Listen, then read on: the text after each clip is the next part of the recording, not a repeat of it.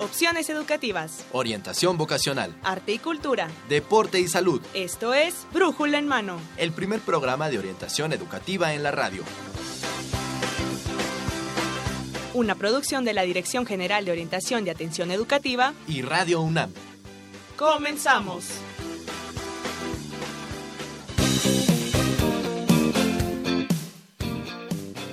...30 de enero.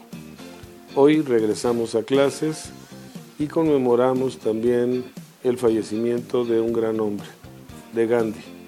En su honor se ha instituido el Día Escolar de la No Violencia y la Paz, que desde 1993 reconoció la UNESCO. La Dirección General de Orientación y Atención Educativa gustosa se ha unido a estos festejos y organizado una serie de actividades aquí en la explanada de la de Goae. Nosotros estamos situados entre las facultades de arquitectura e ingeniería frente a las islas.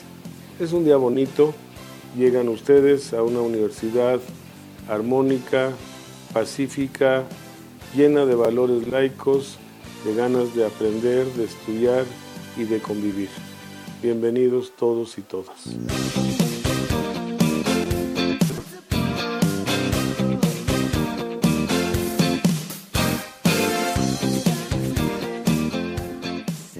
Hola, ¿qué tal amigos? Estamos de plácemes aquí en Brújula en Mano. Estamos transmitiendo desde las islas en Ciudad Universitaria y esperemos que ustedes radioescuchas que están en el 860 AM de Radio Universidad Nacional también nos acompañen y estén con nosotros celebrando este día escolar de la no violencia y la paz al igual que nosotros.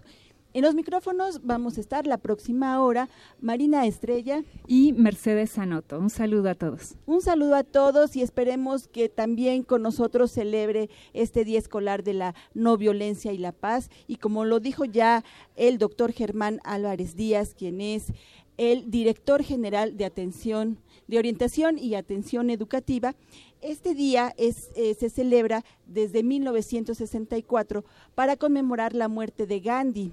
Este día 30 de enero es el Día Escolar de la No Violencia y la Paz, reconocido por la UNESCO en 1993. Así es que, bueno, acompáñenos la próxima hora para hablar de este tema.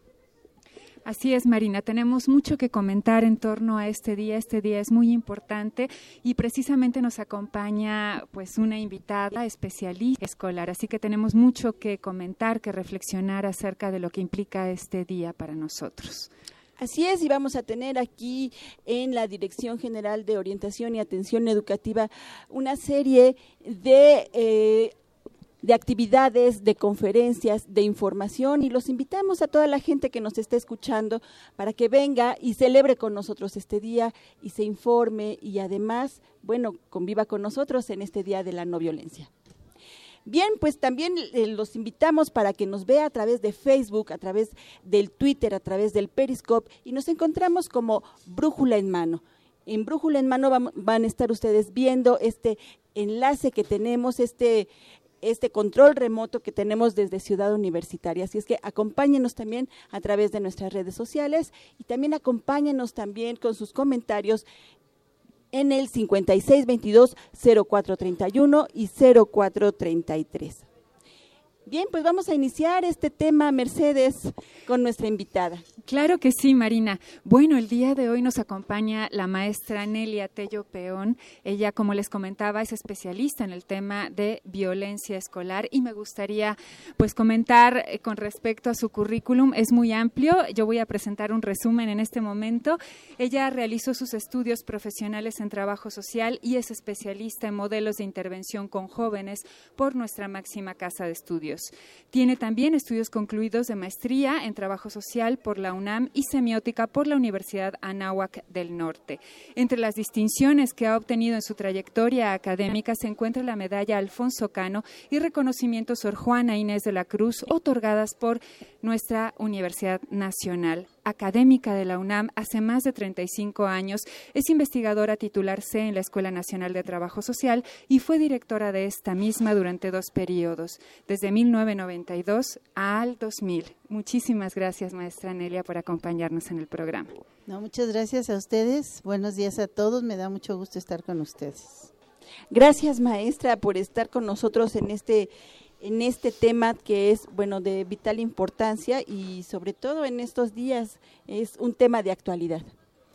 Sí, desgraciadamente es un tema de mucha actualidad que está presente en nuestras vidas constantemente y que tenemos que tomar en cuenta que no solo es lo que llama a la muerte, a la sangre, sino que la violencia es mucho más cotidiana de lo que creemos, está más presente en nuestras relaciones, si bien es una fuerza que arrasa, que impone, que destruye, no siempre se ve tan fácilmente sino más bien la reproducimos en relaciones de dominio y de sumisión, que a veces atribuimos a que vivimos en una sociedad jerárquica, estructurada, pero que muchas veces está escondiendo la imposición de uno hacia el otro y que vamos interiorizando sin darnos cuenta y nos acostumbramos a que así se vive en sociedad.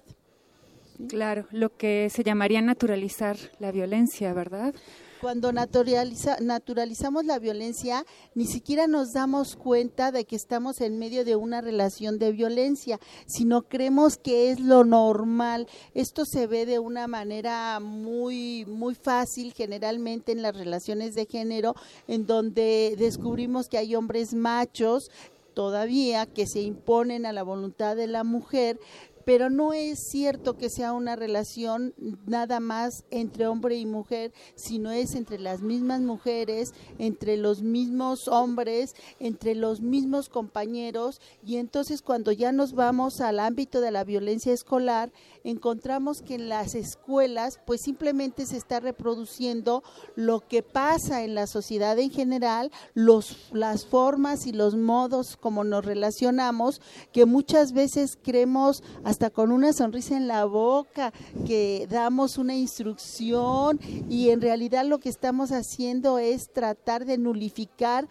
al que tenemos enfrente. Una cosa muy clara tiene que ser que las relaciones entre maestro y alumno en este caso o entre autoridades escolares y profesores y alumnos evidentemente son jerárquicas pero son jerárquicas en función de un conocimiento, en función de un orden institucional, pero nunca pueden llevar a destruir al otro, a hacerlo sentir mal, a no sentir que es un igual a nosotros. Finalmente, detrás de toda esta violencia hay un problema de desigualdad en donde a uno se siente con la fuerza necesaria de imponer su voluntad al otro y el otro lo único que le queda es asumir eso y sentirse como una persona muchas veces víctima y que a veces desgraciadamente se conforma con victimizarse y no con darle el giro y tratar de establecer una relación de igualdad con los demás.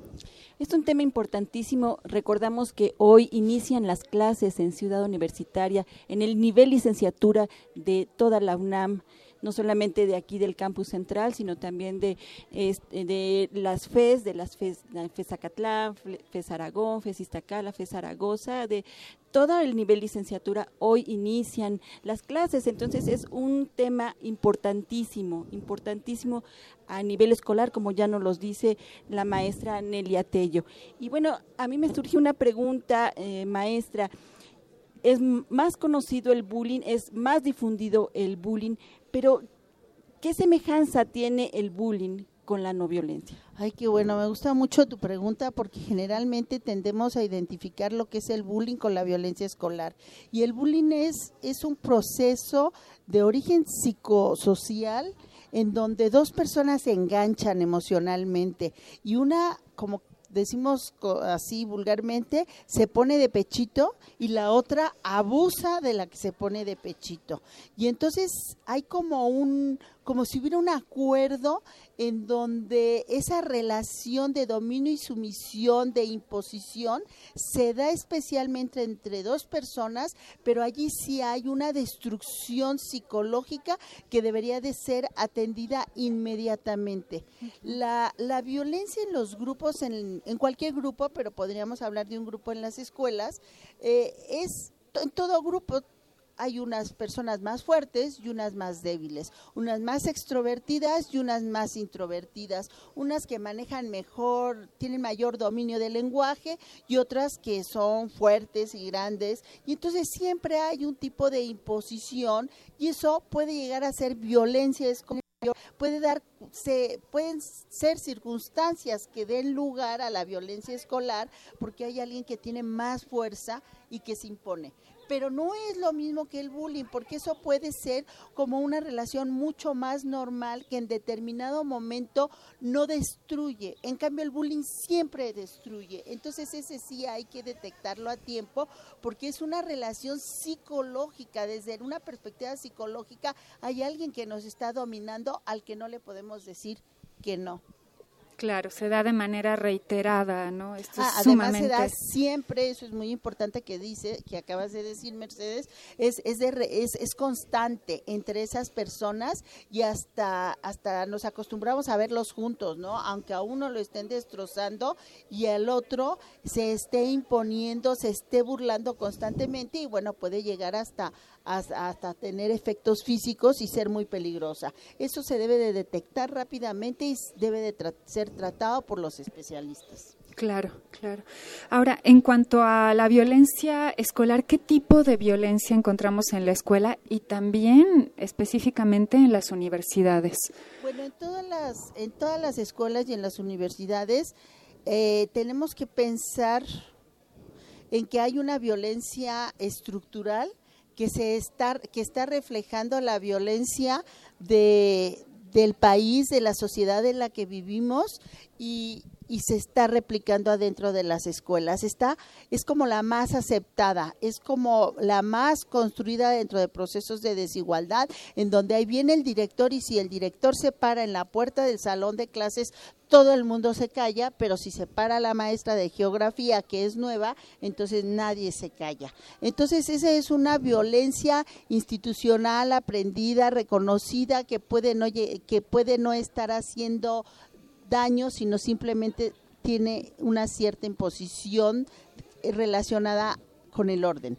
Pero, sin embargo, hay una violencia institucional y hay una violencia institucional en donde de repente se impone de una manera arbitraria ciertas normas, ciertos controles que, que pasan a ser el equivalente de lo que la casa es, porque lo digo yo.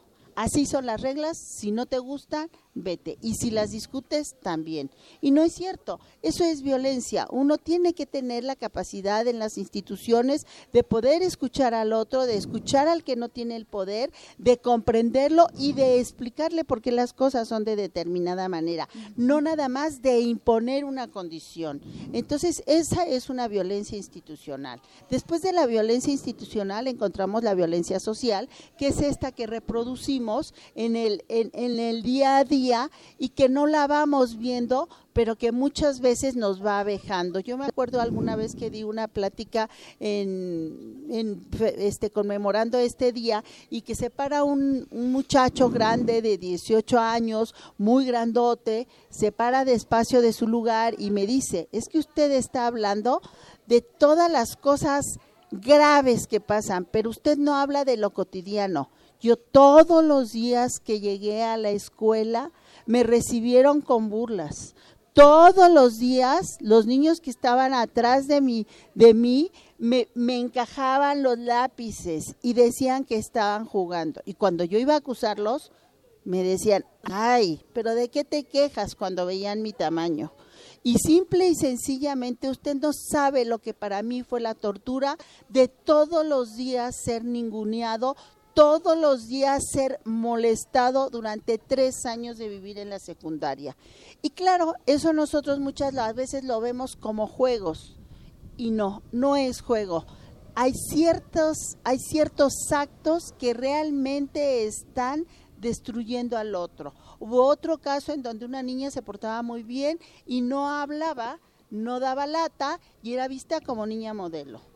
La niña modelo había sido violada en la escuela y por eso era retraída, no daba lata y estaba estaba quietecita siempre en su lugar. Entonces yo creo que estos actos son parte de la violencia que no somos muchas veces capaces de reconocer. La otra es la exclusión. La exclusión que ni siquiera denominamos violencia. Y la exclusión en las escuelas, en las universidades inclusive, eh, en, las, en las universidades todos estos problemas se dan de una manera mucho más sofisticada. Es más difícil de tenerlos porque en general se dan mucho más sofisticados. Estamos más socializados, estamos más civilizados y ya las burlas son más, este, más, más, más, perdón más, sutiles, hay una violencia mucho más sutil y ya no es así de fácil y de evidente como en la secundaria, en la prepa, que de todas maneras en la universidad tenemos tenemos secundarias y tenemos prepa. Y entonces esta parte de la exclusión en donde creemos que el que está aislado es realmente porque cree porque quiere, porque no le gustan los demás, pero no es cierto, y hay tres razones básicamente. Una es que tiene, puede tener problemas de aprendizaje y entonces pues está acostumbrado a mantener un perfil muy bajo para no tener ningún tipo de problema. La otra es que puede tener problemas económicos y que estos también se revelan en que no tiene una asistencia constante a la escuela porque muchas veces no le alcanza. En la universidad se da mucho este caso ni para el pasaje porque nuestros alumnos viven muy lejos muchas veces de sus centros educativos, del, del campus en el que están estudiando y tienen, eh, tienen carencias económicas y hay días en que ya no les alcanza ni para el transporte. Y la tercera es sí problemas relacionales, no se saben relacionar, no se pueden relacionar. Entonces, estos grupos yo creo que deben de ser realmente detectados y atendidos por profesionales porque son con quienes generalmente después surgen problemas de violencia exacerbados que pasan de esta violencia cotidiana que hemos aceptado socialmente. Bien, pues aquí lo tiene. Esta, apenas es la introducción a este tema. Quédese con nosotros, no se vaya. Vamos a seguir profundizando con la maestra Nelia Tello Peón acerca de este, de este día de escolar de la no violencia y la paz, esta conmemoración que tenemos aquí en Ciudad Universitaria. Vamos a seguir con el tema, vamos a escuchar una cápsula y regresamos con la maestra Nelia Tello.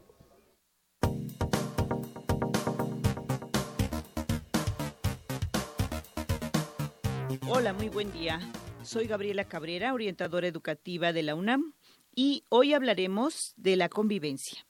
Esto nos remite a una imagen de convivio, festivo, feliz, en un ambiente lúdico y alegre. Sin embargo, convivir significa literalmente vivir con otros. Entonces es cuando esta práctica social se complejiza, porque las personas convivimos en la familia, en el barrio, en la escuela, el trabajo, el club o en una situación específica como una fila o como cuando estamos esperando un trámite. La convivencia implica la confluencia de nuestros rasgos de personalidad, hábitos, costumbres, creencias y valores, expresados en pensamientos, sentimientos, actitudes y comportamientos entre dos o más personas que tienen cada una sus propios intereses y motivaciones. Si aunamos a esto que la convivencia se da en contextos en los que las condiciones y situaciones de vida personal o estructura social son diferentes, la cuestión se complejiza aún más. Una persona puede ser amable, madura emocionalmente, pero la situación personal, escolar o laboral que atraviesa no ser favorable o ser estresante. Entonces esta persona no se va a querer comportar del todo afable u optimista. El tipo de interacciones sociales actuales, tanto presencial como virtual, ha cambiado sustancialmente en cuestión de una década escasa. El cambio y la diversidad es lo que prevalece en esta época tanto en las personas y los grupos como en el tipo y calidad de esas relaciones humanas que se establecen. Hoy las personas somos más conscientes de que el entorno social y natural afectan la convivencia. Pueden hacerla más fácil o difícil. Entonces, ¿cómo ha de ser la convivencia? Ha de ser civilizada en el sentido aristotélico. Los seres humanos debemos aprender a ser personas en nuestro primer contacto y círculo llamado familia, y a lo largo de la vida, en la escuela y la comunidad, convertirnos en ciudadanos. Los ciudadanos conviven en un espacio concreto que es una casa, un barrio, una colonia, ciudad, estado o país, a la vez que comparten un espacio abstracto, la identidad étnica o nacionalidad. El compartir este espacio demanda en los ciudadanos acordar la forma de distribución de los recursos, de satisfacción de necesidades básicas o secundarias, por lo que se requieren normas y reglamentos, leyes que describan las formas en que cada ciudadano podrá acceder al disfrute de un recurso, y esto es de forma recíproca, de beneficio individual, pero también para la comunidad. Por eso los derechos implican obligaciones. Su no cumplimiento perjudica y daña al otro, a los demás. De ahí que a la par se acuerde una sanción para quien violenta un derecho. Los acuerdos son producto del diálogo, de la deliberación y de la toma de decisiones democrática que garantiza precisamente la escucha y participación directa o indirecta de la sociedad en su conjunto y en qué consiste el programa multidisciplinario de servicio social, civilidad y convivencia universitarias. Este programa nace en 2013 como una respuesta para ayudar a contrarrestar la creciente violencia social y cotidiana que comenzamos a observar en las aulas universitarias y que se reportan aún en los servicios de orientación de la UNAM busca dar continuidad pedagógica a la educación ética y cívica de la educación básica en nuestro país, que se ve interrumpida en el bachillerato debido en parte a la diversidad de subsistemas y programas curriculares a nivel nacional. De ahí que sus bases conceptuales se apoyan en la educación para la ciudadanía, los derechos humanos, la perspectiva de género, las habilidades sociales, la solución no violenta de conflictos y la responsabilidad social. La convocatoria próxima se abre en abril. Se entrevista a los jóvenes interesados en mayo y la capacitación se realiza durante junio. El trabajo comienza a partir de julio, mientras que los talleres en los bachilleratos se llevan a cabo durante septiembre, octubre y noviembre. Tú puedes solicitar informes al correo no y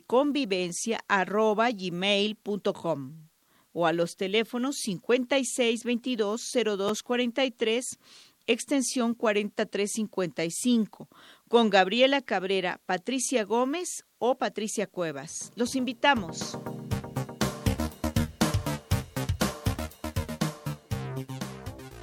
Bien, estamos de vuelta aquí en Brújula en Mano con el tema de violencia escolar y convivencia. Quédese con nosotros y además comuníquese con nosotros.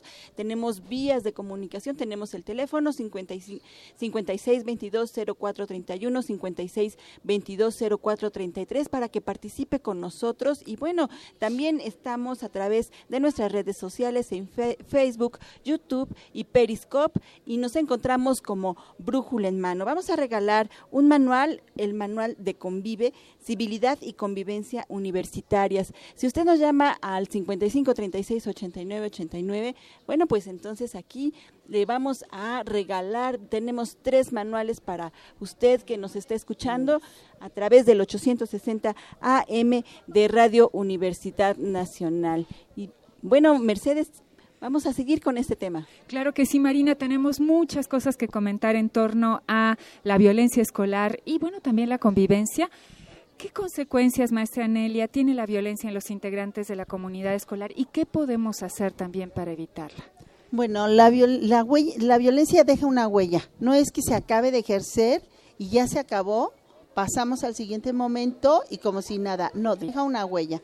Deja, deja como, como marcas que además en cualquier momento pueden explotar. La, la violencia es exponencial. Aparentemente algo que pasó hace mucho ya lo superé, pero no es cierto, no es así como funciona. La violencia muchas veces se repite, se repite como patrón y en un, en un espacio yo soy el violentado, pero en el siguiente yo soy el violento y entonces se va, se va replicando de una manera u otra hasta que de repente puede explotar y es cuando vemos estos eventos que nos que nos escandalizan, que nos duelen, pero son personas que no de un momento a otro generalmente eh, decidieron convertirse en alguien violento, sino que tienen una historia de vida que los ha ido marcando y que a veces con cosas muy sutiles, cosas que parecieran que no son violencia, lo están marcando y los lleva a ejercer respuestas de violencia eh, muy fuertes. Eh, no es espontáneo entonces, esto no es... No es algo que surge se pasa y se acaba, de ninguna manera. Es algo que está allí presente y que si ya lo tenemos hay que trabajarlo porque, porque lo traemos adentro y en un momento dado puede explotar. Puede, en el momento en que encontremos una circunstancia, hay circunstancias grupales que convocan a la violencia a aquellos que tienen un resentimiento. Nosotros a veces hablamos de los resentidos como alguien que, ay, ya ni la muela, tanto, tonto rollo por algo, pero no, el resentimiento es resentir una vez y otra vez lo mismo irlo repitiendo, irlo acumulando y guardando en nosotros. Entonces sí se necesitan procesos para que los seres humanos podamos sacar, quien haya sufrido estos problemas, podamos sacarlo, podamos dialogarlo y allí es en donde está lo que podemos hacer. Tenemos que trabajarlo y lo tenemos que trabajar con expertos. Tenemos en primer lugar que aceptar Muchas veces estos problemas de violencia los hemos recibido, estos hechos los hemos recibido de gente muy cercana. No podemos hablar separado de la violencia escolar, de la violencia institucional ni de la violencia familiar. No es que sea la consecuencia, es la es como la repetición del patrón. A mí me enseñaron a relacionarme dentro del dominio y la sumisión y así es como lo voy a seguir haciendo toda mi vida en cualquier espacio. Entonces, si nosotros hablamos de que en las escuelas hay violencia, tenemos que también que referir a que en el espacio social hay violencia y a que en las familias hay violencia. Y si vemos además casualmente, no me gustan demasiado los números, pero los puedo decir, andan alrededor de un 70% más, tanto la violencia reconocida en las escuelas como las familias en donde hay violencia intrafamiliar, como el número de homicidios y de eventos de violencia en la sociedad. O sea, y no es una consecuencia. Digo, no es una casualidad, es una realidad. ¿Esto quiere decir que esto ha aumentado o siempre ha existido o apenas estamos nosotros poniendo atención en este problema? Yo diría, mira, no tenemos mucho antes, no se veía como un problema, al contrario, se veía como parte de una necesidad del control y la disciplina en las escuelas y entonces poder hacer mediciones desde de antes del año 2000 en México, por ejemplo, no tenemos datos. Lo que sí te puedo decir es que del año 2000 para acá ha aumentado mucho nuestra capacidad de reconocer la violencia tanto que de repente exageramos y entonces ya todo se vuelve violencia. Unos chavos de 12 años jugando fuercitas ya están en un acto de violencia. No, no es cierto. Se están entrenando, están haciéndose fuertes, están jugando. Y ellos van a saber muy bien el momento en el que dejan de jugar y el evento se convierte en violencia. Por eso hay que vigilarlo. Pero en realidad lo que hemos hecho es reconocer el problema y del año 2000 para ahora se ha lo hemos trabajado mucho y eso pues es algo positivo. Hablando de trabajar esta problemática de la violencia escolar y, fomentar también la convivencia, maestra Nelly, usted ha desarrollado varios programas para atender este, esta situación, esta problemática. ¿Nos podría comentar al respecto? Sí, fíjate que yo empecé en el año 2000 a trabajar este tema y ya se trabajaba mucho en Europa sobre todo y, y este y algo muy impresionante era el, el que todos los chavos decían que todo lo que pasaba en su escuela era muy chido, ¿no? Y que no había y ninguno y no reconocían la violencia.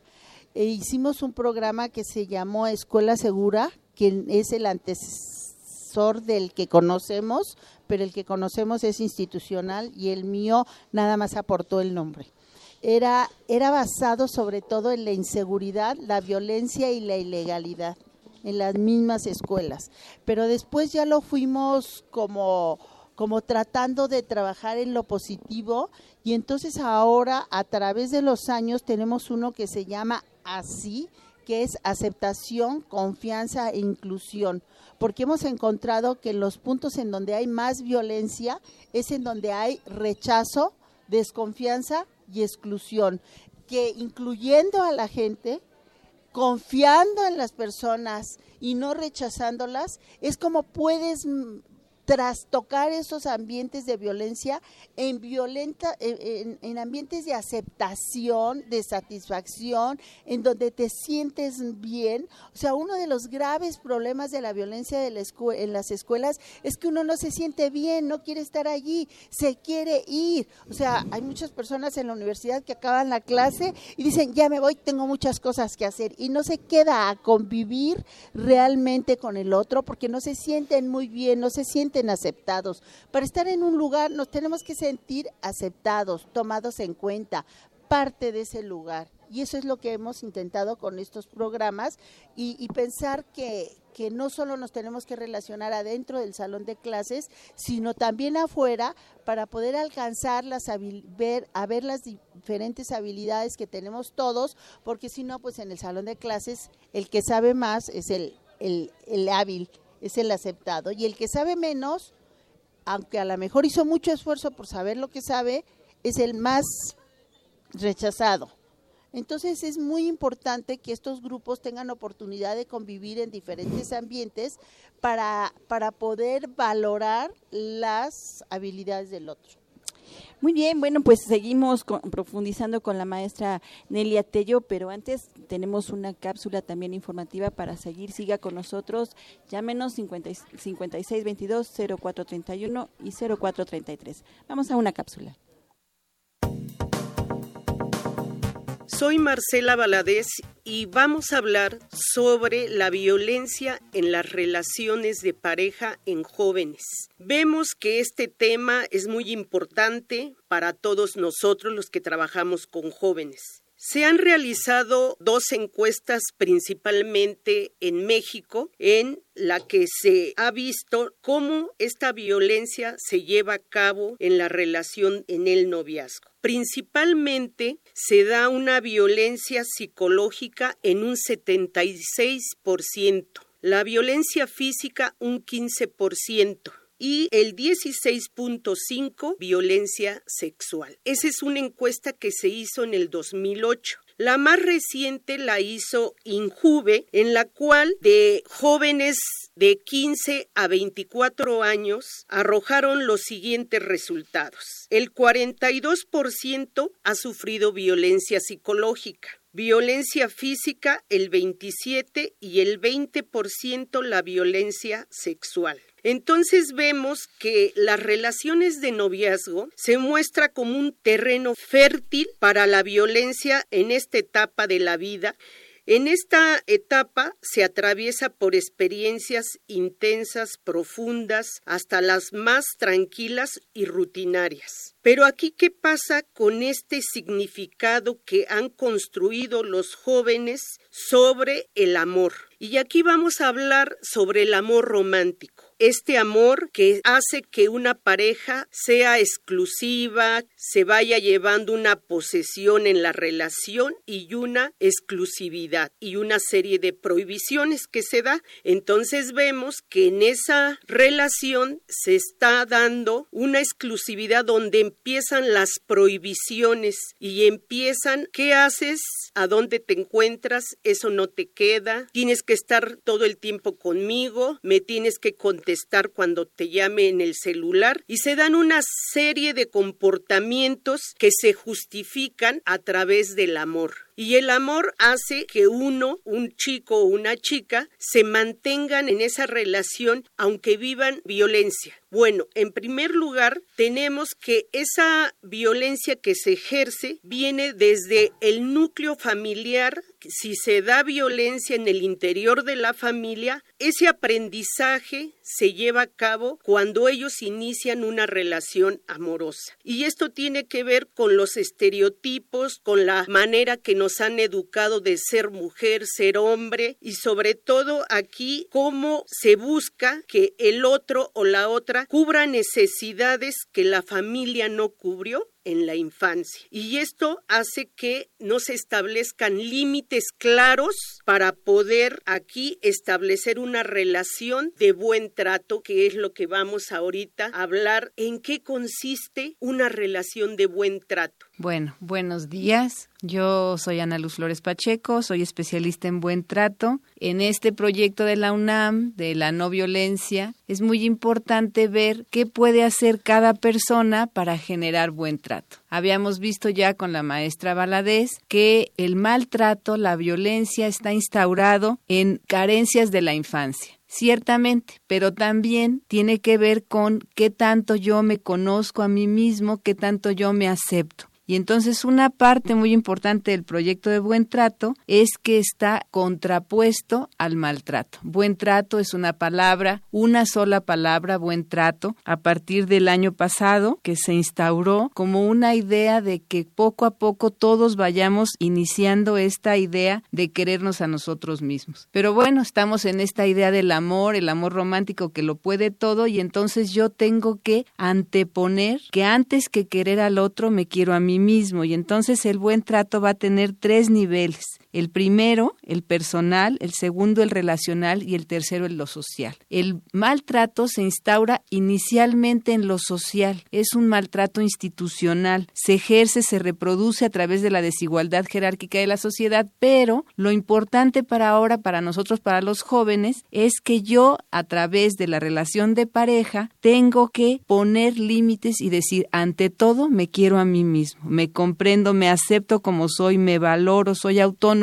y no dependo del otro para existir. Claro que el otro me agrada, me hace sentir bien y entonces la relación será buena siempre y cuando yo pueda trabajar la relación en ese sentido, algo que sea bueno y algo que no venga nada más a sustituir o a remediar las carencias que yo ya tengo. Entonces, en lo personal tendríamos que ver si sí de verdad busco mi autonomía, si abro posibilidades para estar solo conmigo, si me verbalizo a mí mis si de verdad me comprendo, si de verdad me conozco con cualidades y defectos. Ninguno este, tenemos puras cualidades, todos tenemos una sombra que tenemos que reconocer. Y en lo social, entonces, debo de revisar qué tanto estoy estableciendo diálogo con el otro, qué tanto estoy aprendiendo a expresar mis sentimientos, mis ideas, qué tanto sé establecer acuerdos, sé llegar a solución de conflictos. Y bueno, también si nosotros dos somos una pareja, no estamos en el estamos en una sociedad y entonces también como sociedad, ¿qué relación establecemos con esta parte de la comunidad en la que vivimos? Y entonces, como conclusión, tenemos que el proyecto personal de buen trato es revisar en qué momentos de mi vida yo he tenido maltrato, ir deconstruyendo y entonces poder en la pareja llegar a ser un espacio agradable donde no me sienta culpable, donde revise, donde tenga un amor con límites, no un un amor incondicional, donde tenga un diálogo interno que me permita apoyarme, donde no acepte la autoexigencia del otro, donde pueda expresar mis sentimientos, donde pueda llegar a acuerdos, donde tenga una sexualidad consensuada, que no tenga que hacer cosas que el otro quiere, sino cosas que queramos los dos, donde sea una relación equitativa, en libertad, donde hay un apoyo solidario, donde haya estas tres partes de las que nos hablaban del triángulo amoroso, que haya pasión intimidad, pero sobre todo mucho respeto. Eso es todo. Muchas gracias. Bien, regresamos aquí a Brújula en Mano y bueno, pues estamos regalando tres manuales de civilidad y convivencia. Las autoras son Gabriela Cabrera López y Patricia Gómez Esqueda. Así es que esperamos su llamada 5536-8989. ¿Quiere platicarnos alguna experiencia? ¿Quiere, ¿Tiene alguna duda sobre el tema? Bueno, pues aquí estamos para platicar con usted también. Bueno, continuamos, Mercedes, continuamos, maestra Nelia Tello, con este tema de violencia escolar y convivencia. Y bueno, vamos eh, un poco con esta parte de las resoluciones y vamos a ver si esta eh, violencia se puede, eh, digamos, que a lo mejor combatir a través de promover o estimular la convivencia o cómo podemos combatir esta violencia en las escuelas? Bueno, para mí en realidad eso es un tema completo ahora muy profundo porque en la sociedad en la actualidad nos estamos yendo con la idea de que de manera individual, individualizadamente podemos sobrevivir. ¿Sí? Entonces hay que construir individualidades fuertes, pero no podemos confundir esto con la idea de que vamos a sobrevivir individualmente. Al fin, en mi casa yo tengo los teléfonos de todos, tengo la computadora y desde allí yo puedo tener todo lo que necesito y no, y no es necesario que me relacionen ni forme parte de grupos tanto como antes. Esto no es cierto. Eh, Alain Touraine escribió un libro que dice, y podremos seguir viviendo juntos, y es un, es un filósofo francés importantísimo y sin embargo yo no estoy de acuerdo con su pregunta. Su pregunta es al revés, debería de ser al revés. No podemos más que sobrevivir juntos. Si no lo pudiéramos lograr, pues entonces no sobreviviríamos. Para sobrevivir, y estoy viendo el libro que les acaban de ofrecer, el manual que les acaban de ofrecer, que es sobre convivencia, y tiene la palabra con vive separado. Es que no podemos vivir más que con el otro. No es que querramos ser muy amables y estemos hablando del amor y de y del otro porque nos queremos, es porque nos necesitamos. Sin el otro no podemos sobrevivir. Solo somos humanos en relación con el otro. Entonces, esa es una de las grandes necesidades que tenemos. Y hoy por hoy necesitamos aprender desgraciadamente de manera profesional las habilidades para desarrollarnos y para relacionarnos con el otro, porque desgraciadamente en las experiencias que hemos estado teniendo cuando somos pequeños, se han reducido esas posibilidades, ya no salimos a jugar con los otros niños, las familias cada día son, son menores, hay un montón de adultos alrededor de un niño contemplándole y diciéndole que bravo, y el niño pues no aprende realmente a desarrollarse con sus iguales. Entonces, tenemos que desarrollar una serie de habilidades que nos permitan convivir con el otro, pero que tengan a la base el entendimiento de que el bien colectivo, el bien común, es una necesidad de sobrevivencia esencial. Bien, quizás se ha fomentado demasiado también la cultura de la competitividad, ¿no? En, vez de la colaboración y la convivencia.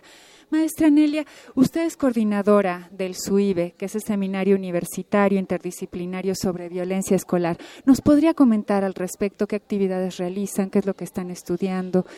El seminario el seminario interdisciplinario sobre violencia escolar se debería de haber llamado sobre convivencia escolar. Sin embargo, como somos muy dados a hablar más de los problemas y nos convoca más a hablar del problema, le dejamos el nombre de la violencia escolar.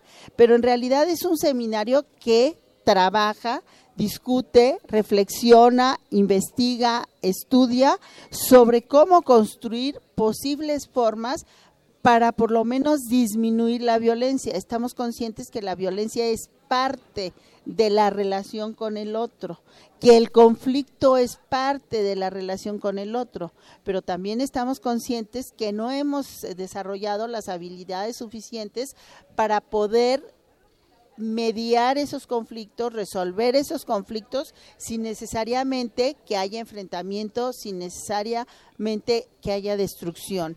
Entonces, este seminario que tiene el nombre en negativo, en realidad trabaja en entender el problema para ofrecer alternativas al mismo. Muchas gracias. ¿Qué, ¿Qué significado tiene el Día Escolar de la No Violencia y la Paz? A mí lo que me parece que debe de tener es darnos esta oportunidad de estar aquí en el campus, en el radio, con estudiantes que pasan de un lado al otro, estar conectados con diferentes medios sociales. Es una oportunidad que nos da a todos de reflexionar sobre el tema. Y para mí lo más importante de este día es que por un momento nos podamos dar cuenta que nosotros también tenemos relaciones de violencia, porque son las relaciones que dominan en una situación desigual y que vivimos en en la universidad, por ejemplo, la desigualdad se vive como una ofensa, se vive como una ofensa individual, cuando en realidad la desigualdad es lo que nos hace la posibilidad de sumar, es una oportunidad de ser más fuertes.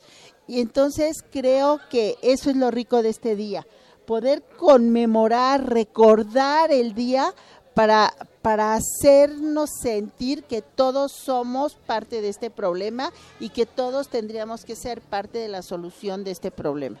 Es un día en el que tenemos que detenernos y pensar, por lo menos, qué es lo que está pasando, qué es lo que vamos a hacer de manera individual, de manera familiar, de manera social, de manera institucional también. Claro, porque pareciera ser que la violencia está en el otro, ¿no? Y uno también, como comenta la maestra Nelia, la ejerce. Entonces, sería cuestión de, pues, autoevaluarnos en ese sentido, ¿no? Llevar a cabo un proceso de reflexión de qué estamos haciendo para precisamente desarrollar la convivencia y evitar la violencia. Y también recordar que en un momento dado pues no somos supermanes, que no es cierto, que la verdad muchas veces necesitamos la presencia de un profesionista o de que nos ayude con quien dialoguemos, con quien nos diga cuáles son las experiencias, cómo se ha aplicado y se ha desarrollado el conocimiento en estos problemas. Y entonces en la universidad pues es muy importante dependencias como la de goce, que ahora ya no se llama de goce, yo soy un poco viejita y digo de goce, pero ahora me encuentro que se llama de goae. De goae. Tengo un problema, no lo puedo ni pronunciar muy bien, pero aquí lo tengo y lo estoy diciendo, que ahora qué quiere decir, porque esa Dirección General de Atención de orientación y atención educativa. O sea, lo que está diciendo justamente a lo que me refiero, hay muchas veces que necesitamos de una atención profesional y no debemos en acudir, no nos debemos de apenar, todos vivimos esto, simplemente hay algunas personas que requieren de una atención profesional y que no tenemos por qué avergonzarnos de ello porque seguro nos va a ser más fuerte y para eso estamos aquí en la universidad con un montón de dependencias que desde diferentes perspectivas nos apoyan para poder superar ciertos momentos que muchas veces pueden ser difíciles.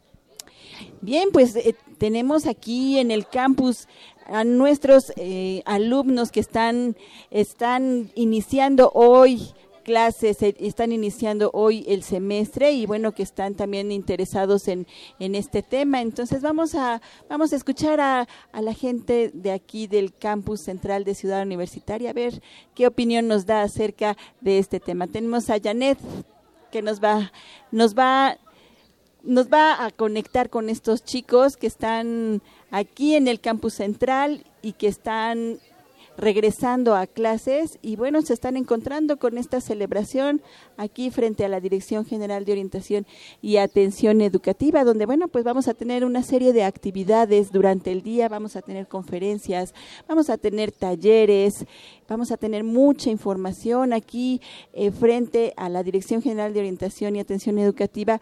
Está mucha gente interesada, mucha gente profesional que nos va a hablar sobre el tema y que además va a estar con ustedes para platicar sobre el Día Escolar de la No Violencia. Janet, tenemos a alumnos aquí. Con Hola, me encuentro aquí en Ciudad Universitaria con varios alumnos que acaban de regresar a clases y pues vamos a ver de qué, de qué carrera son y qué estudian, bueno, que estudian es lo mismo. Bueno, ¿cómo te llamas?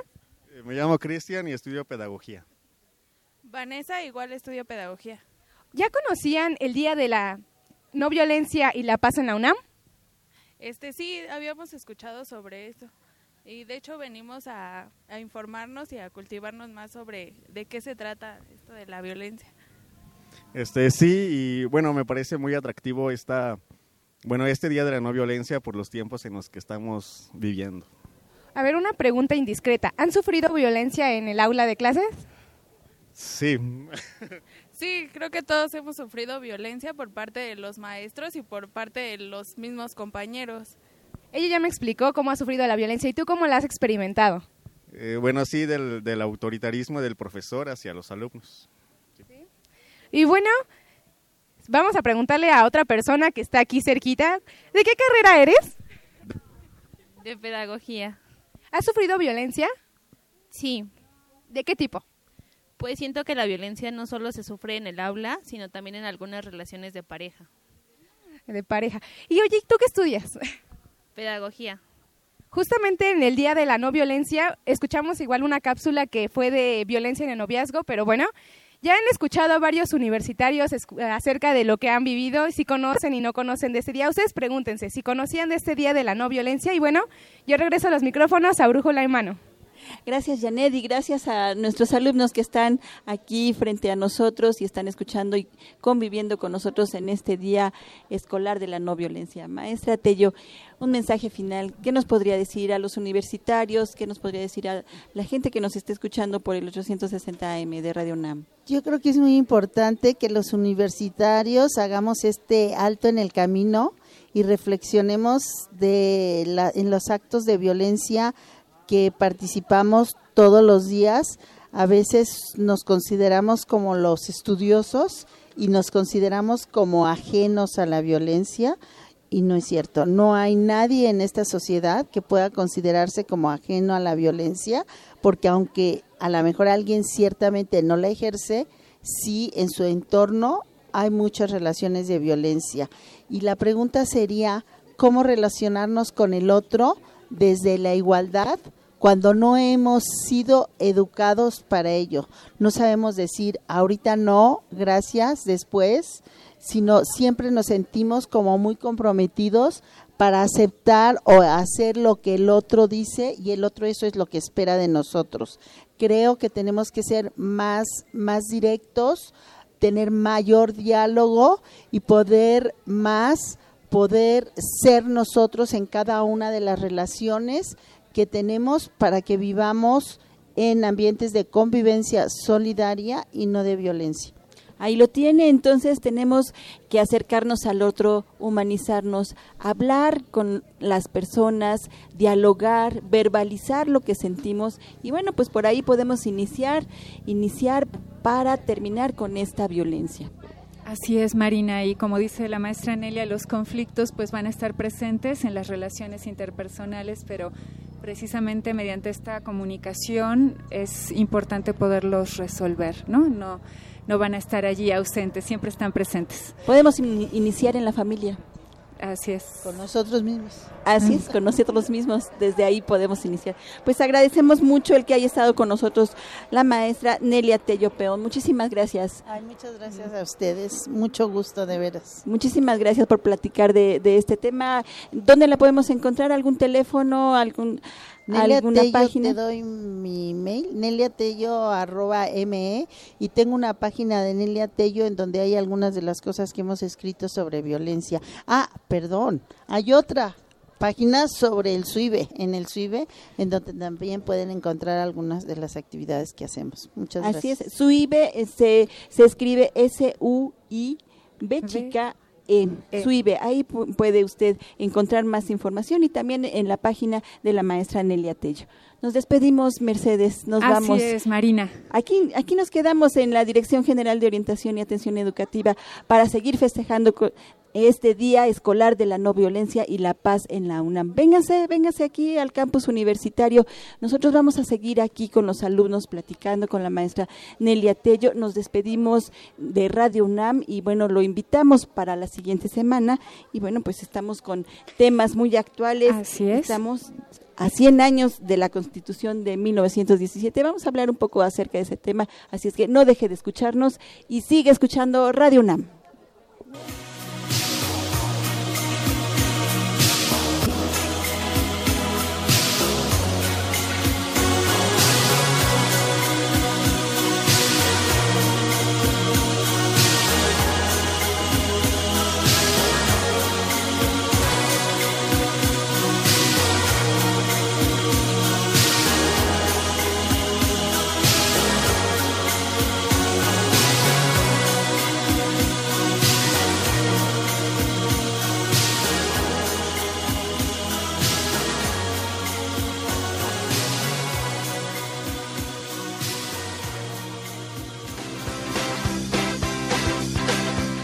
Dirección General de Orientación y Atención Educativa y Radio UNAM presentaron Brújula en Mano. el primer programa de orientación educativa en la radio.